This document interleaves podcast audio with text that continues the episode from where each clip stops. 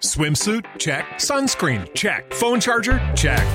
Don't forget to pack the 5 Hour Energy. It fits great in a pocket or carry on, and the alert feeling will help you arrive ready for anything. Now get 20% off when you use code 5HE Travel at 5hourenergy.com. Expires April 30th. One time use only, not valid with other discounts. Remember, visit 5hourenergy.com and use code 5HE Travel to save 20%.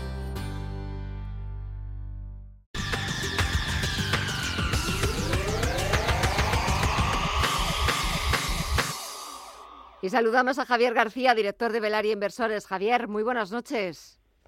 Buenas noches, ¿qué tal? Bien, hemos empezado ya nuevo mes, nuevo semestre y ¿cómo lo veis? ¿Cómo está el mercado?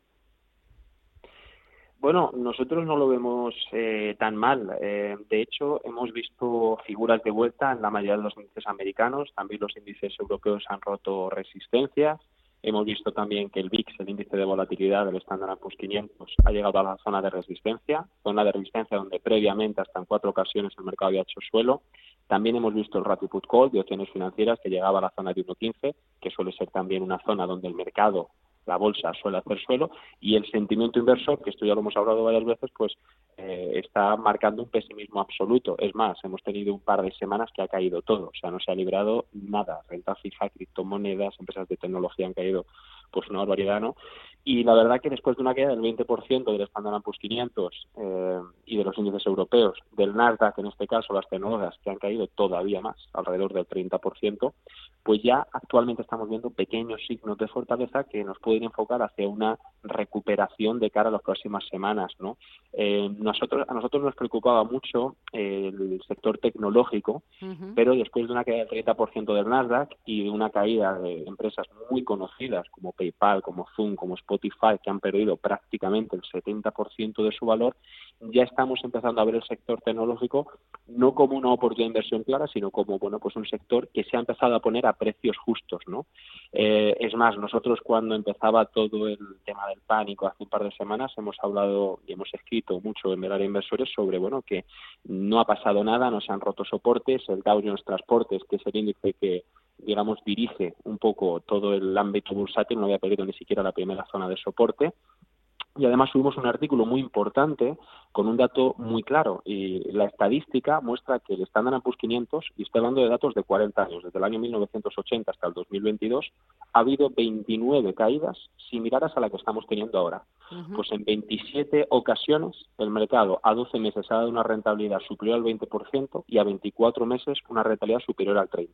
Solo en dos ocasiones la rentabilidad a uno y dos años fue negativa y fue en el año 2000, la burbuja.com, y en la crisis financiera de 2008. O sea, de, de, una marca de 29, en 27 veces el mercado recupera, ¿no? Y ahora mismo se están dando eh, a nivel técnico y cuantitativo mm, todo lo que se tiene que dar para que el mercado se dé la vuelta. Inclusive, también hablando de las noticias negativas que pueden surgir, que son principalmente una consecución de la subida de tipos eh, por parte de la Fed y el Banco Central Europeo, eso es algo que ya todos los inversores saben, o sea, eso ya no le va a pillar por sorpresa al mercado. Mm, a corto plazo ya digo que se están viendo figuras de vuelta, el Standard Poor's 500 se ha roto una figura de, doble suelo sobre directriz principal y nosotros tenemos buenas perspectivas de cara al próximo trimestre. Ya digo que se están empezando a ver eh, a nivel técnico y cuantitativo eh, cosas interesantes. en un escenario hay cosas interesantes, como estás recordando. Después, si quieres, mencionamos algunas de esas ideas interesantes, pero es cierto que el escenario sigue siendo muy incierto, sigue siendo muy volátil.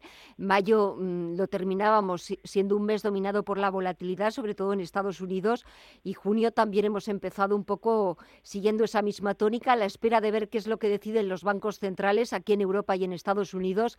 Las subidas están claras, incluso ya también aquí por fin en, en la eurozona. La cuestión cuestiones si las subidas van a ser algo más agresivas de lo que estamos pensando, porque eh, escuchaba antes a la número dos de la Reserva Federal, la El Brainard, decir que la inflación se ha convertido en el objetivo número uno, en la prioridad absoluta para el Banco Central estadounidense. Sí, eh, la, inflación es el principal problema y detonante de todo, eso está, está claro. Eh, el tema de la situación ahora mismo en el ámbito bursátil, quiero decir, no en la economía, porque en la economía es muy posible que venga una recesión, o sea, eso creo que ya todo el mundo prácticamente lo sabe, ¿no? La reducción, la, actividad se ha reducido por causa de la inflación y eso lógicamente puede traer una recesión. Al margen de eso, en, en lo que es respecta a las bolsas, Em, lo único que puede generar incluso más volatilidad es tal vez una subida agresiva de los tipos de interés por parte de la Fed. Eh, no obstante, que venga una recesión a dos meses em, va a traer una reducción de la inflación y, por tanto, tal vez una presión más baja en la subida de los tipos de interés. Mm, al margen de esto, tenemos que ver qué es, qué es lo que va sucediendo. Ya digo, el mercado ahora mismo ha descontado uno de los peores escenarios, que es una subida de tipos de interés prolongada y agresiva, pues eh, más el mercado, si nos fijamos, el mercado empezó a caer fuerte después de que la Fed subiera 0.5 eh, los tipos de interés. Eh, se estaban subiendo a 0,25 y de repente los subió a 0,5. Eso puso nervioso a los inversores y lógicamente decidieron vender y eso provocó que el mercado cayera. Y además lo que más cayó fue las empresas tecnológicas, que eran las que tenían más deuda y bueno, ya hemos visto que las criptomonedas, incluso hay criptomonedas que han quebrado por completo, han perdido prácticamente el 99,9% de su valor, ¿no? Entonces, quiero decir, el mercado ya ha actuado, ya actuado en, términos de los tipos de interés. Pero bueno, vamos a ver qué es lo que ocurre, pero en principio nosotros lo que estamos viendo es que hay descontado una gran parte de todo lo que puede ser una noticia negativa de cara a los próximos meses. Y sobre el petróleo, hoy hemos visto la decisión de, de la OPEP. También esta semana eh, se ha aprobado el sexto paquete de sanciones por parte de la Unión Europea contra Rusia. ¿Qué vamos a ver también en los próximos días, semanas en el mercado del crudo? Sí, bueno, el, el crudo ha subido mucho en muy poco tiempo. Eh, como consecuencia de, bueno pues que se redujo la oferta no el problema del, del petróleo viene de, de, hace 10 años no esto no es una cosa de corto plazo. Todas las materias primas han estado cayendo 10 años y 2020 fue el punto y aparte ya 2020 fue lo peor.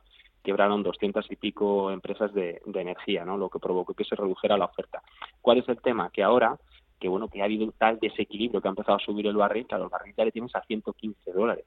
Entonces aquí todas las empresas del sector pueden ganar dinero.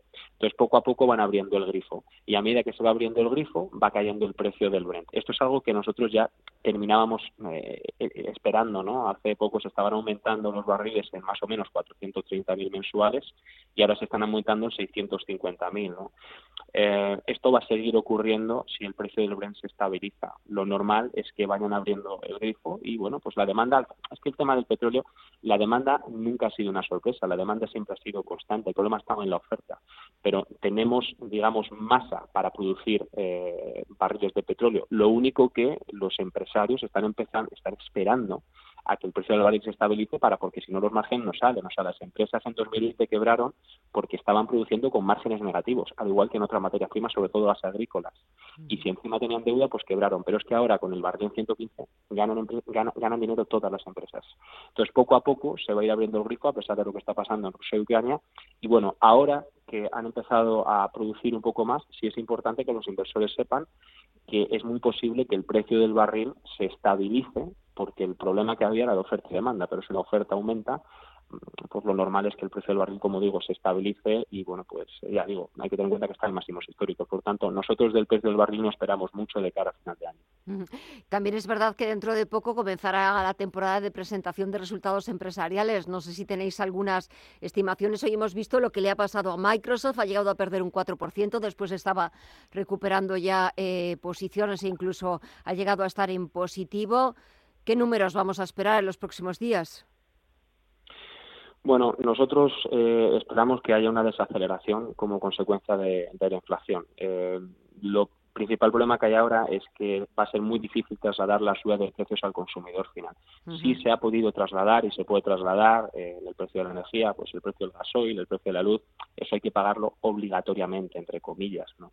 Pero si nos suben el precio de Netflix, pues mira, pues a lo mejor lo cierro, ¿no? Eh, si te suben el precio de los yogures, pues a lo mejor te compras otra cosa, ¿no? Entonces al final, eh, aquí nosotros lo que estamos viendo es que mm, todos los bienes o servicios no imprescindibles para la sociedad van a sufrir una pequeña reducción de demanda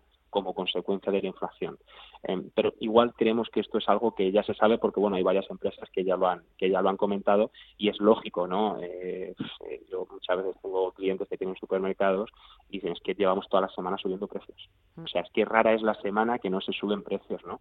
Entonces, bueno, mientras que sean bienes imprescindibles o servicios imprescindibles, el consumidor final tendrá que pagar, lógicamente se adaptará al entorno, pero todo ese tipo de productos que tal vez dices, oye, pues mira, me voy a esperar y no me lo compro hasta dentro de tres meses. O mira, esto era un lujo que yo tenía que no lo voy pues ahí sí que va a haber un problema. Por tanto, eh, creemos que ya en este en esta periodo de resultados vamos a empezar a ver los, las consecuencias de la, de la inflación.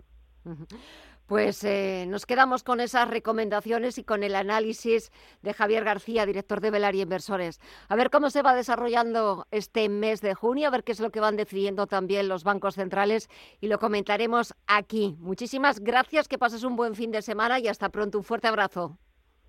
Igualmente, muchísimas gracias. Gracias a ti. Adiós.